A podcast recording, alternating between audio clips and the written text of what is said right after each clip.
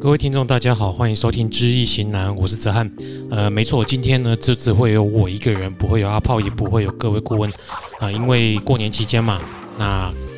顾问跟阿炮都很忙。那我们上次录音的时候呢，也发现少录了一集。这段时间呢，也没有其他时间可以邀请他们再来继续录节目，所以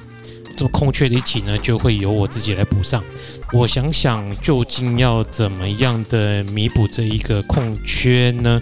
所以呢，我就想说，借由我的另外一档节目《东邪西毒》的方式，然后来跟各位介绍，透过介绍一本书，然后来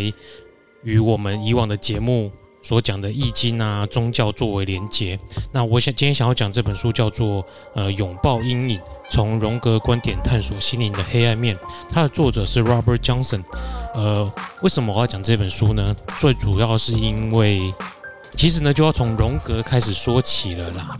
荣格呢是瑞士的心理学家，那也是精神科的医师。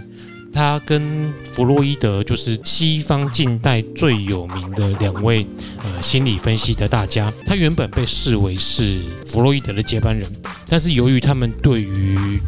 心理解析啊、关于无意识或者说是潜意识的判断方法。可能有解释上有所不同，所以他们后来就闹得不是很愉快。那关于他们两个人之间对于心理学的分歧，那我会在 Facebook 上面放上一篇报道。那大家如果有兴趣的话，在听我们的节目之后再去看一下。好，那回过头来，为什么我想要讲一下荣格呢？呃，荣格之所以与弗洛伊德有很大的不同点，就在于他们对于无意识的解释。弗洛伊德解释这些无意识呢，他认为大部分内容是性欲，尤其是因为我们压制了身处的文化文明与社会，压制了许多的呃性的冲动，所以这些性欲转到无意识方面去。那荣格呢，由于他本身对于神话、童话跟宗教信仰有大量的兴趣，知识使他发现。许多精神病患的潜意识经验中有太多太多跟这一些神话传说有很类似的地方。他为了解释这些无意识，他提出一种原型的概念，认为这一些无意识就分属于不同的原型。那关于这个原型更细致的解释，以后我们有机会再透过呃其他的书籍来介绍荣格他对于这方面的发现。那回到我们这本书叫做《拥抱阴影》，为什么我想要讲这本书呢？其实因为我在读了这本书之后，发现它有许多的对于，应该是说，我发现它有许多的观念与我们在节目上，还有我相信很多的听众是顾问的学生，这本书的概概念可以解释我们许多易经以及宗教甚至灵学方面的解释。透过荣格在心理学方面提出来的解释，我们可以发现。一种无道一以贯之的概念，那究竟内容是怎样呢？哦，那我就来跟继续各位介绍。哦，对了，在继续开始之前呢，我还是要跟大家先消毒一下。那这本书呢，虽然薄薄的，可是我不会很详细的把这本书都可能照东邪西毒的方式把它讲完，我只会提出一些概念，然后跟大家分享。哎，毕竟我不是写这本书的人，如果我只是把这本书这样就。很详细的念出来，我想对于作者或者是译者也不是很尊敬，所以如果大家听了我的介绍觉得有兴趣的话，那我推荐大家可以去买这本书，叫做《拥抱阴影》。呃，其实这本书其实应该也不贵，大概就可能一两百块而已吧。啊，听了我的介绍有兴趣的话，自己再去读，那也蛮好懂的。好，那我们就开始喽。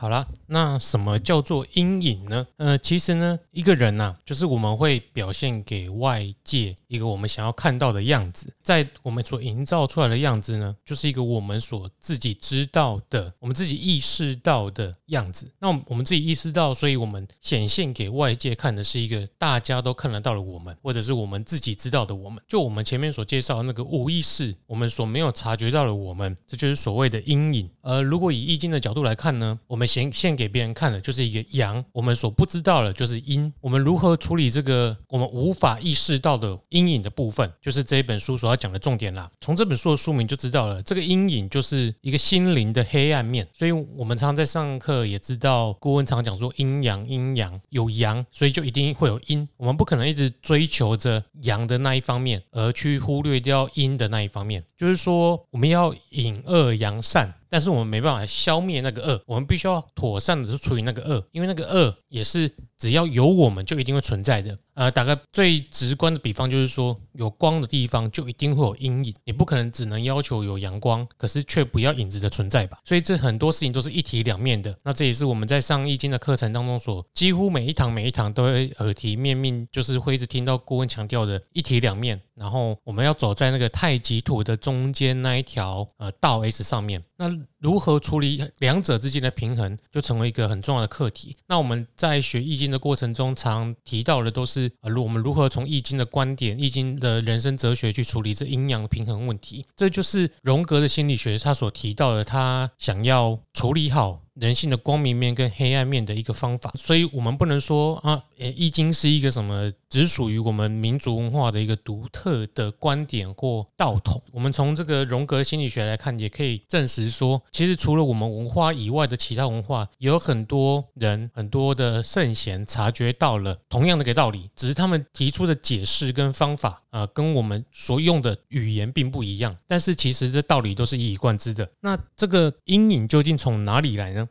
其实啊，我们都觉得，我们自从出生的时候就是一个完整的个体。那我们也会希望我们死亡的时候是一个完整的个体。但是在这个万物的起源，那打个比方说，就是我们从我们出生之后，我们就开始分离我们的意识、我们的生命。在我们发展的过程中，文化也是一样，我们会将我们的天赋、将我们的特质分成这个社会容许我们发展的，跟这个社会压抑我们发展、他们不容许我们发展的两个部分。那这其实是一个一定会发生的步骤。如如果没有这种光明与黑暗、善良与邪恶的分别，那就不会有开始文明化的行为。比如说，你就会为了自己的生存而去侵害到其他人的权益，而没有自觉，就像是狮子、老虎一样，他们为了自己的生存而去猎杀其他物种，而不自觉啊。你说我们人类也会去猎杀其他的物种，拿来维系自己的生存，但是人类常常也会对于这种行为有所反思啊。我们可能会希望宰杀动物的时候更人道一点，让他们没有痛苦。那更呃，可能更极端一点。的人，他会变成素食主义者，这就是文明与野蛮的分别。所以，当我们人类从远古时期到了呃，可能在考古学或人类学或历史学上的分野来说，我们进入文明社会，就会开始有不同于以往人类在大自然中那一种只求生存而生活的行为有所不同。可是，虽然我们到了文明社会啊，我们开始强调了光明的善的部分。但是不容许的部分，我们原本的野性的那一面，其实并不会消失，它只是被放到了我们人格之中黑暗的角落。也就是当你的光越大的时候，你的阴影其实也就越暗。然后等到这个时间一久了，它便会开始反映出来。那如果累积了很多这种阴暗面的能量，它就会用极度愤怒，或者是你不自觉的方式，忽然的爆发出来。而当你无法好好的控制这些阴影，让阴影掌握了你，让这个黑暗的人格掌握你，那就会变成所谓的精神病，或者是社会中其他的人看来觉得你很失去失常的一个人格展现，所以大家就会觉得你是个怪人。那我们常常也觉得说，有一些人是不是卡到音啊，或者是中邪啊？那其实如果以荣格的角度分析的话，他就是这一个人在以往的过程中，他并没有好好处理他阴影的部分，然后等到时机到了，他就爆发了。那我们常常也看到，那我们常常也解释说，为什么有一些人在运势特别衰弱的时候，他特别衰的时候，呃，他比较容易撞邪啊，或者是呃容易出意外。那其实也是因为我们从易经或者命卦的角度来看，他在受意外或者是人格开始失控的那个时候，也刚好就是他运势最差的那一年，他无法好好的处理他人格中的黑暗面，使得他黑暗的那个人格开始掌握住原本他显现给社会所看的那一面，所以在社会像包括我们的眼里看来，他就开始失控，他就开始中邪了。那这个阴影的部分，除了我们刚举例的个人以外，啊，其实对于整个文化社会也是通用的。这也是荣格心理学跟弗洛伊德心理学差别很大的一方面。因为荣格认为整个社会有他自己的无意识，是个集体的无意识。那这也可能构成了，就是之所以为什么我们认为很多不同的民族、国家、不同的文化啊，会有不一一样的想法，然后处理阴影的方法，或者是甚至显现在那个宗教仪式上面。那我们到后面的话会举更多的例子，因为每个文化也许是因为他们所处的地区、气候、他们演进的过程、文明演进的进程中有不一样，所以他们处理他们阴影的部分也不一样。而每一个社会是怎么样去区分它的呃光与暗、善与恶呢？其实这种分类的过程非常的自然而且随意。像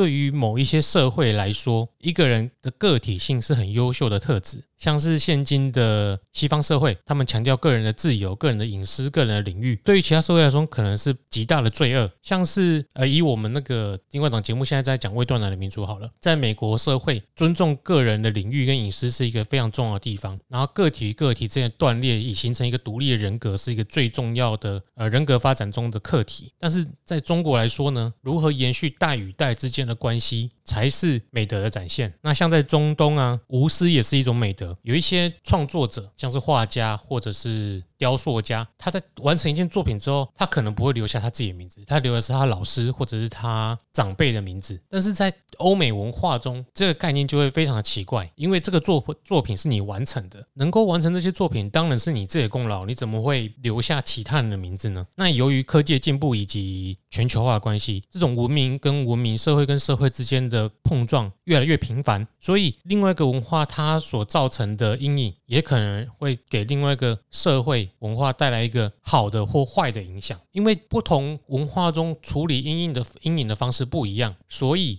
在有一些文化中认为是善的，到另外一个社会就会被认为是恶的。那反之，有一些是恶的，到其他社会可能认为是好的。那这种文明交互影响的结果，也不一定是好或坏，它有可能降低了某些人的阴影，但也有可能导致了某些人的阴影。呃，比如说台湾好了，呃，有一些人受到了在以往的台湾，我们是以传统的民俗宗教为主，但有一些人他可能没办法。受益于这种民俗宗教代替他处理这些阴影的效果。那后来基督教来台湾之后，就有好多人皈依基督教。那这些基督教的文明能够帮助他们处理他们人生中的阴影。反之呢，也有一些你可以看到，比如说有一个呃法国人叫吉雷米，他来到台湾之后，他开始都拜三太子。那也许就是因为基督教文明无法处处理他人生中阴影，他来到台湾了，他受到了我们的文化处理阴影的部分，他认为我们的宗教这些。仪式还有台湾的文化能够协助他处理阴影，这当然是无疑是他可以这么解释的，他自己并没有这么说过。那这就是一种对彼此而言都好的方面。那不好的方面呢，就是啊、比如说文化的歧视，我们常常以自己的本位去解释说啊，他们那个宗教或他们那种文化是不对的，没有办法好好处理，那我们的才对。那他们怎么那么笨？呃，就像佛教说的“佛度有缘人”嘛，八万四千种法门，每个人都有不一样的方法去处理阴影，只是要找到最适合自己的。那说到宗教，那我们就来稍微提一下宗教的部分。那不管我们每个社会的文明源头是来自于哪里，或是文化怎么发展的，到了我们的成年期，我们都会，我们都发展出很明确的自我跟阴影。我们会有自己的价值观去判断对与错，那以及试图在这对与错中取得平衡。就好像我们长大了之后，我们小时候成长的过程中，教科书一直教教导我们是什么是美德，什么是不对的，什么可以做，什么不能做。可是我们长大之后，其实常常在做以前课本上。方面说不能做的事情，那这个就不明讲了。我相信很多人到社会上就知道，呃，社会的社会学啊，跟课本的社会学是一个很大的不同。那那宗教的意义呢？就是在我们信仰的过程中，会帮助我们恢复这个人格的完完整性。也就是说，我们所信仰的宗教常常可以协助我们在这对与错中取得平衡。我先说哦，这个没有什么对与错的意思，只是它常常可以帮我们找到一个借口去处理我们以前认为不好的事情。像是呃很多宗教他在敛财，可是他却心安理得，因为他用宗教的方式去解释了。他敛财的行为是正当的。那我们在学习意见的过程中，我们常常就体验到什么叫必要之恶。也就是说，你要成功，有一些黑暗的部分，你必须认知到，而且去处理好它，那才能帮助你继续往上爬。那各位知道宗教的英文？叫做 religion，它其实原本的意思是重新连接、重新拼凑、疗愈分离的伤口。所以，我们在这个文化演进的过程中，常常需需要去面对我们这个认知错乱的情形。那这本书上有提到说，在灵性的发展上，将我们分崩离析的疏离世界重新聚合跟恢复，这个非常重要。那以基督教来说，人类从离开伊甸园，就是亚当跟夏娃所处的伊甸园，也必须回到原本的新的耶路撒冷。这个概念其实在每个宗教都适用，就是宗教意义是要你找到原本自我，但它并没有否定你出去外面跑一圈的那个过程。我们要认知到。如果我们想成功，刚刚这个是基督教的想法或基督教的比喻，那其实我们套到我们所信仰的宗教来说啊，有一个很简单案例，就是南无阿弥陀佛。什么叫南无阿弥陀佛呢？南无阿弥陀佛这个佛号呢，其实就是要你回归自我的内心，回归到本我。那其实这个回归本我呢，不是说啊回复到像小孩子一样，当然这也是一个比喻啦，只是说我们人格的发展。就像无极变太极，然后太极生两仪，两仪四象，四象八卦，巴拉巴拉巴拉，最终还是要回归到原本的状态。那难道这个过程就没有意义了吗？不对，如果你没有经历这个过程，好好的去处处理你阴影的部分，那你就没有办法回归到原本完整的一。那如果你没有办法回归到完整的一，那就代表你走火入魔，因为你没有办法好好处理你的阴影。那这样你终究不会回到原本的自我，你只会让你的这一个人生或整个社会越来越糟糕，越来越失控。所以阴影是一定会存在的，不然我们的个体、我们的文化就不会产生。所以呢，在我们人生的前半段呢，我们都会专注在学习啊，什么是善，什么是恶，我们要怎么在这个社会之中培养我们应该的要的技能，如何生存，然后让自己有符合社会所想要的那个形状，或者是符合你自己想要的那个形状。当然，到了后半段呢，我们想要会回复到原本人生的这个整体性。那这样就会回到刚刚所讲的那个结果啦，从一分支成不同的对与错、善与恶、光明黑暗，最后回到一，那这有什么意义吗？你不过是绕一圈跑回原点而已。那问题就是说，跑回这个原点是无意识或有意识的结果，其实差很多。万一你是没有知觉到自己的无意识。在这中间就岔路，其实你是不会回到原点的，你只是从出生到死亡的这样一个过程而已。可是你并没有办法有一个圆满的结果，这就好像我们常说的修行嘛，修行修行到最后，其实像佛教说的，就是放下执着。可是你在学习佛法的过程中，其实你是有一点带着执着去学习这个法的。那难道你可以说我一开始就不执着学习这个法，那我就是放下执着了吗？其实不会，因为当你没有意识的去处理这件事情的时候，你就只是懒得学而已，而不是所谓的放下，因为你本来就不想举起它了。那在这里啊，这本书有提到一个，那我们如何去平衡我们文化中光明与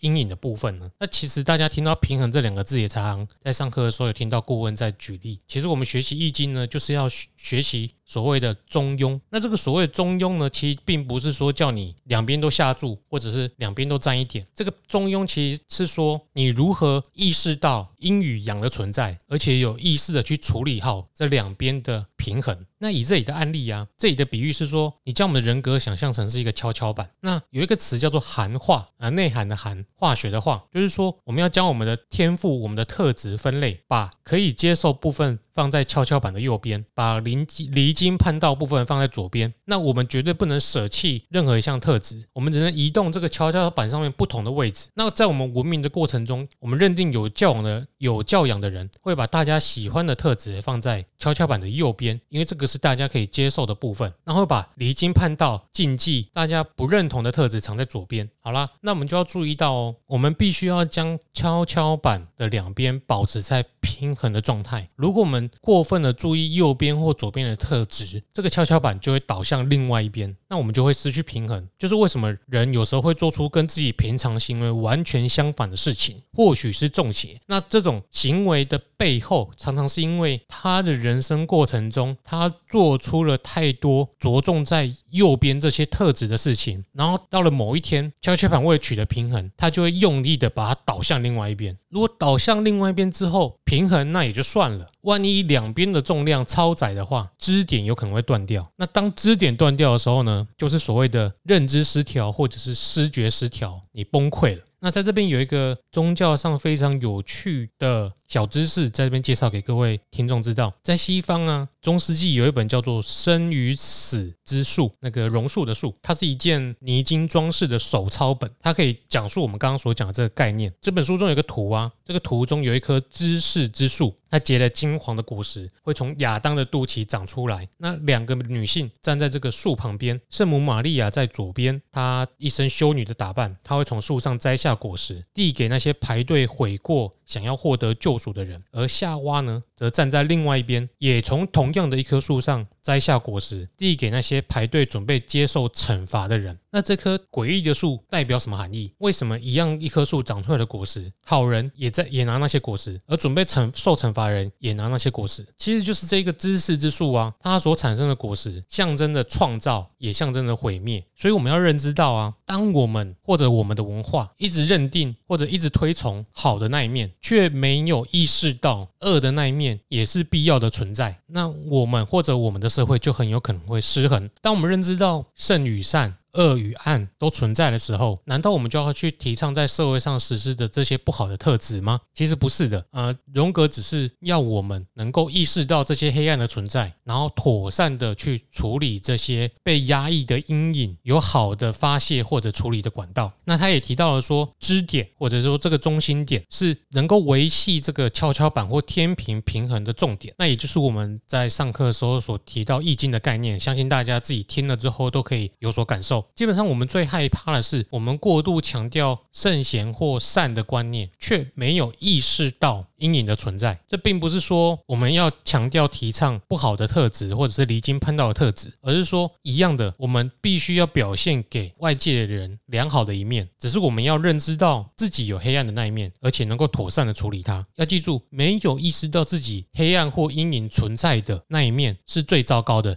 因为你没有意识到，你就不知道它什么时候会爆发。唯有面对问题啊，才能处理它。当你不知道问题存在的时候，呃，你就没办法好好的妥善处理这个问题。像我们之前提到创造与毁灭概念呢、啊，其实在很多宗教中都有呃类似的概念。像在印度教中啊，印度有创造之神叫梵天，有破坏神叫湿婆。那最大的神叫毗湿奴，他坐在中间，他是连接创造与破坏两端中间的那个支点，他保持了这个平衡。所以，并没有人可以逃避我们一生中之中的黑暗面。当我们可以承受两边之间的张力，妥善的处理光明跟阴影，最后我们才有可能成圣，也就是所谓的觉悟。这也是荣格在他的心理学人生中发现到一个非常重要的观点，就是自我跟阴影来自同一个本源，同一个本我。那你要必须精确的去平衡这两边，右边跟左边的特质，因为创造出光就会创造出阴影，两者必须相依共存。所以说，像我们以前有很多经典要求我们经世致明、读圣贤书，所谓何事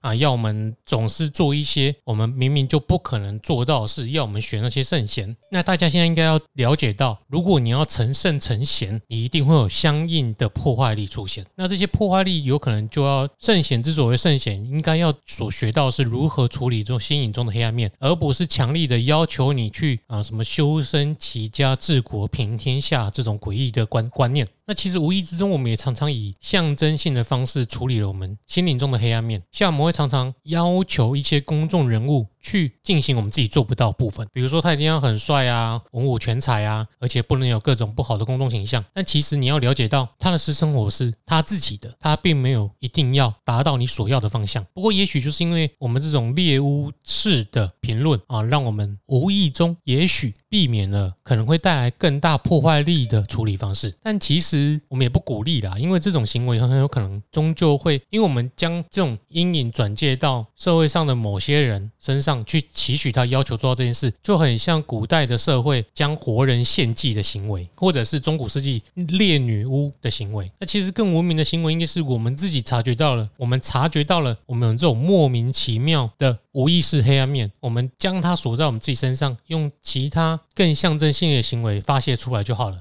比如说，我们去打打沙袋啊，或者是看争论争论性节目骂一骂啊，那就可以平衡过来嘛。为什么我一定要要求社会上一定要某些人帮我完成这些事情？呢？因为毕竟你自己都做不到了嘛，是不是？哎，那所以争论节目也不一定好。毕竟争论节目就是猎物的凶手之一。那我举例错误，大家还是多多去从事户外活动啊，或者是看看小说、电影。或其他的艺术品之类的，总之就找到自己更好的方法去处理这些阴影吧。那在我们的课堂上学习到了也是一样的道理啊，透过学习易经周遭相关的知识，我们去有效的平衡意识到对的跟不对的善跟恶的两边的特质，那我们才能在我们人生的道路上顺顺利利。那这个知觉到我们心灵中黑暗面的那个部分容不容易？其实并不容易，不然我们早就顿悟啦，对不对？那由于我们在成长的过程中，社会的教化跟学校的教育都是教导我们许多的行为都要崇尚右边那些良好的特质，所以我们会在不知不觉或知道的情况下，在黑暗面那边加码，使得这个跷跷板能够平衡。那这要从哪里可以观察出来呢？像是有很多有创造力的艺术家啊，或者是呃不止艺术家啦，可能企业家或者是有成就的人，他创造了社会上非常良好的生活结果，或者是科技，或者是艺术。但是你往往会发现说，他们在私生活方面可能很不检点，可能很乱很糟，可是他们。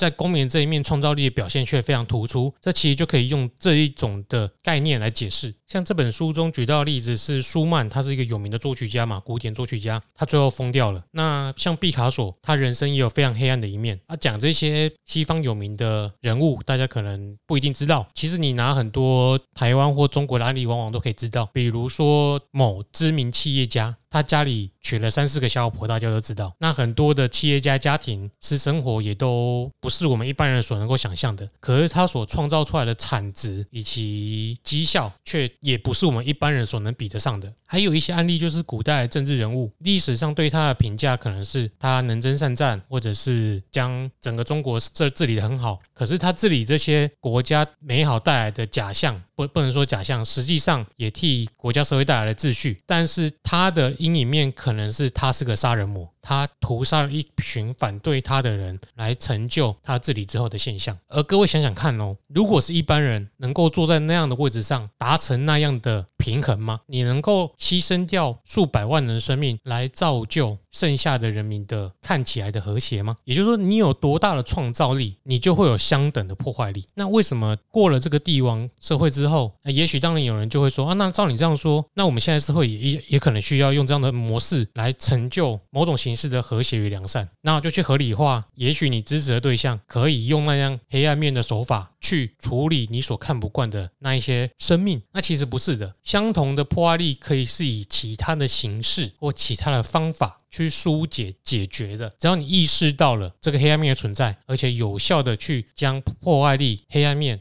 移转到其他的形式上去，比如说你你以美国社会来说好了，他不需要去特地的屠杀自己的国内人民，以营造他成为世界第一强国的假象，而是容许他的社会每个人都拥有自己处理阴影的方式。所以他的社会看起来很乱，有歧视，有各各式各样的问题。可他不需要强硬的去破坏这一些混乱，因为这些混乱本来就在处理整个国家社会的阴影面。刚刚讲的是国家社会部分，大家知道，阴影并不是说这个社会取得平衡就好，这些阴影的特质很有可能会传递到别人的身上。也就说，你造的业有可能不是你自己还，你可能会为了自己的成功，将这些业力转移到其他人身上。比如说纳粹德国好了，纳粹德国的经济起飞是因因为他们将这些黑暗的部分移转到了少数族群身上，并且掠夺这些人的资产，来成就纳粹德国的经济成功。在家庭也是一样，在传统的社会当中，很多女性因为承担了男性创造力的黑暗面，开始牺牲，以成就这些男性在社会上的成功。像以前中国的贞节牌坊就是类似的嘛，你女性就是要守贞，顾着这个家里，然后男人就是出去打拼，女人就会牺牲她在社会上原本应该有的权利，去成就整个社会都是男性主导的氛围。那另外一边。也很糟糕，就是说，小孩也常常必须承担父母创造力的黑暗面，像是虎爸虎妈，他自己做不到的是，常常要望子成龙啊啊，或者是望女成凤。那这一个黑暗面的传承，往往会带来不好后果。你万一累积到了某一代或某个比较无法承受两者之间平衡的小孩身上，那一爆发，就会产生许多我们在社会上可以看到的人伦悲剧。另外一个以个人来说比较惊悚的案例是，像你去看很多国外的纪录片，那些杀人魔，他之所以能够连续犯下连续杀人案件，通常是因为外界很难怀疑到他是具有连续杀人魔的特质，或者说大家很难联想到他既然会是一个他竟然会是一个杀人魔，因为他表现给外界的都是一种乖乖的形象、光明的形象，或者是有教养、有纪律的形象，大家不认为他会犯下那种案件。那也许就是因为他过度的维持了他应该有这个形象，而且他无法疏导了他，也许从国家、家庭乃至于其他方面承担了太多的黑暗面，所以他他就用另外一种形式的黑暗面来将天平的两边加以平衡。那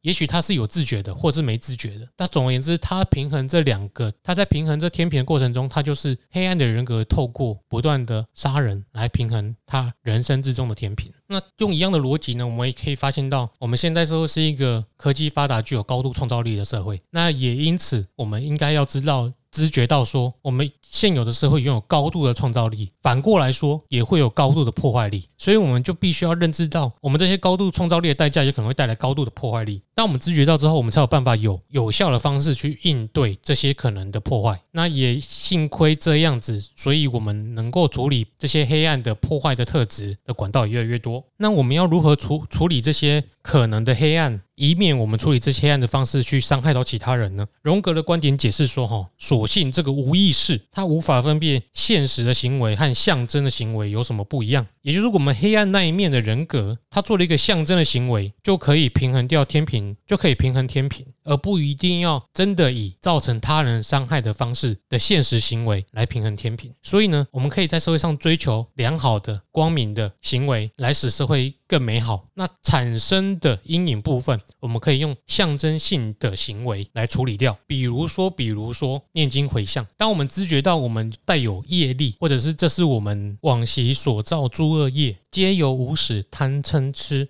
呃，从真语意识所生，巴拉巴拉巴拉巴拉这些行为，象征性的行为，去认知到我们黑暗面的存在。那透过这些象征性的仪式呢，那我们就可以平衡我们的左右两侧。当然，也要你相信啊，所以你必须找到你一个最适合的方法，以象征性的行为去处理这些阴影的部分，那你就能够平衡这天平两边。那当然，我们也可以这么说啦，无意识的部分有可能就是临界的部分，有可能就是你过去前世所轮回所累积下来的阴影面或罪障。那你去处理好它之后，你的天平就能够平衡，那你的人生也能够就，那你的生活就能够更加顺遂。这些 hinze 啦，那这就也是一个从心理分析跟跟我们所学的易经跟宗教的观念，虽然解释上可能不一样，但是所做的方法却大同小异。那像各位知道吗？天主教每年的弥撒也是一种从以前开始就在平衡我们文化生活的一种有效的仪式。如果我们去观察弥撒的仪仪式，你就可以发现很多黑暗的元素都在这个仪式当中。不过呢，因为到了现在社会创造力更强了，也许这弥撒就无法平衡创造与破坏两边的筹码，所以我们在文化上也可能会透过其他的方式去增加天平左边的特质，去发泄或者是调解我们无意识黑暗的部分，像是电影、小说作品等等其他的管道。说到基督教啊，大家有看到那个十字架嘛？十字架就是一个平衡左右的概念。像郭文也常常说到，是十字架这个象征意义就是十道天心嘛，十道天心就是平衡，这也是一样的。荣格也有提到哦，那十支架就一定平衡吗？其实它也有不平衡，像它，大家如果看到它的下轴是比上轴还要长。那荣格的解释是说，我们无意识的让十字架朝下的部分大于另外的三边，这也会象征着我们无意识所占的比例，在我这个当中是占有更高的比例，也就是潜意识、无意识的我比表现出来的我还要更丰富，还要更多。那很有趣的一点是，东正教派因为可能认知到这一点，所以大家注意去看东正教派的十字架，其实跟一开始。基督教的十字架是不太一样的啊！大家如果听得有兴趣，自己就去 Google 一下，因为它长得真的比较不一样，也更平衡。所以对现代人来说啊，嗯，我刚刚提到，由于现代社会的创造力跟以往是不一样的，创造力更强、更快、更密集。那为了配合现代社会，神学宗教也必须画出新的重点。原本这个平衡的法则当然仍然适用，可是我们需要用不同的方式来达到整体境界的平衡。如果我们拒绝了这个本性中的黑暗面，会储存或累积，那到最后就会有更多的忧郁症、躁郁症、身心疾病这些产生。这就是所谓的身心失调啦。我们必须一再一再强调说，我们必须去认知到自己的个人，哎，自己是有阴影的，我们才能修复这个完整的分崩离析的自己，也进而才能让家庭跟整个社会都能够趋于原本的一。如果我们没有自觉到我们黑暗面的存在，我们就会以为自己的阴影是外在来的因素，而不是自己内心的因素。我们会将这个错归咎到邻居啊、呃、其他种族、其他国家或其他文化。这个历史上已经表示给我们看过两次了，就是在世纪初的时候，一次大战跟二次大战，我们总是将过错怪到其他的国家身上、其他的种族身上。但是对于这两次大战呢，荣格认为就是因为成熟而有纪律的社会才会发生这两次大战那种漫长又复杂的战争。因为远古社会的人类啊，原始人在打架，一定是打一下子，至多几个星期，他们就会累了就回家了，他们生活就平衡了。不像因为我们我们现代社会因为远离了原本原始的人类，而且持续的向外探索，所以累积了庞大的阴影。我们这种文明呢，我们越文明，所以让战争的层次不断的提高，所以越昌盛的文明就越容易造成自我的毁灭。这其实，在很多传说中也都有类似的概念，像亚特兰蒂斯也是因为高度的文明发展，最后造成了自我毁灭。那他提到啊，神允许了我们人类的演化迅速的进展，让我们每个人都能够拾起自己的黑暗面，与我们努力获得的光明结合，产生比两者对立更好的事物。这就是真正的神圣。大家听到这句话，有没有觉得，呃，不管是哪个宗教，西方的宗教或我们所学的易经、风水和佛道教，其实都是同源一气、万流归宗的。我们学习易经呢，也是要认知到阴与阳的存在。那走在中间的那条道路上，而那条道路并不是长长直直的这么容易走，是一个弯曲的道路。那处理好了呢，平衡了两边善与恶之后呢，那我们就可以达到真正的顿悟神圣，到一个更高的境界，并且超脱时空之外的束缚。好了，那我们的今天的节目就先到这里了。呃，不知道这一集节目的效果如何？如果有听众喜欢我自己 solo 这节目，或者是希望我可以跟其他人继续讨论这个荣格阴影的观点呢，那也欢迎你继续啊向我本人反映，或者最好呢是到 Apple Podcast 啊给我们个五星，然后留言。那如果不喜欢呢，大家就装傻吧。那偶尔以后，如果我们那个录制的节目中间有空档的话，我就就再找时间把诶后续更多关于阴影的观点啊跟大家做分享啊。还有就是，如果你发现我的声音怎么前后不太一样，那是因为我在录制的过程中呢，有时候会切换麦克风，并不是我感冒然后又好了又怎样的。那我们今天节目就先到这边。下一次的荣格观点分享，我也不知道什么时候再上。如果反应很热烈，觉得很不错的话，那我就会有空的时候多录几集。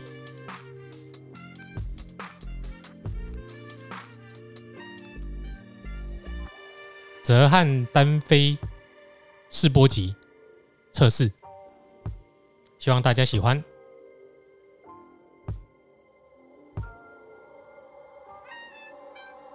我知道荣格的专家很多啦，然后，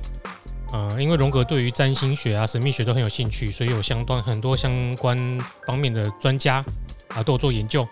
他、啊、想批判的话就不要了，因为我不是很懂，我先认输，好不好？然后，如果是想要来教我或跟我分享很多荣格的学问啊，那当然就十分欢迎。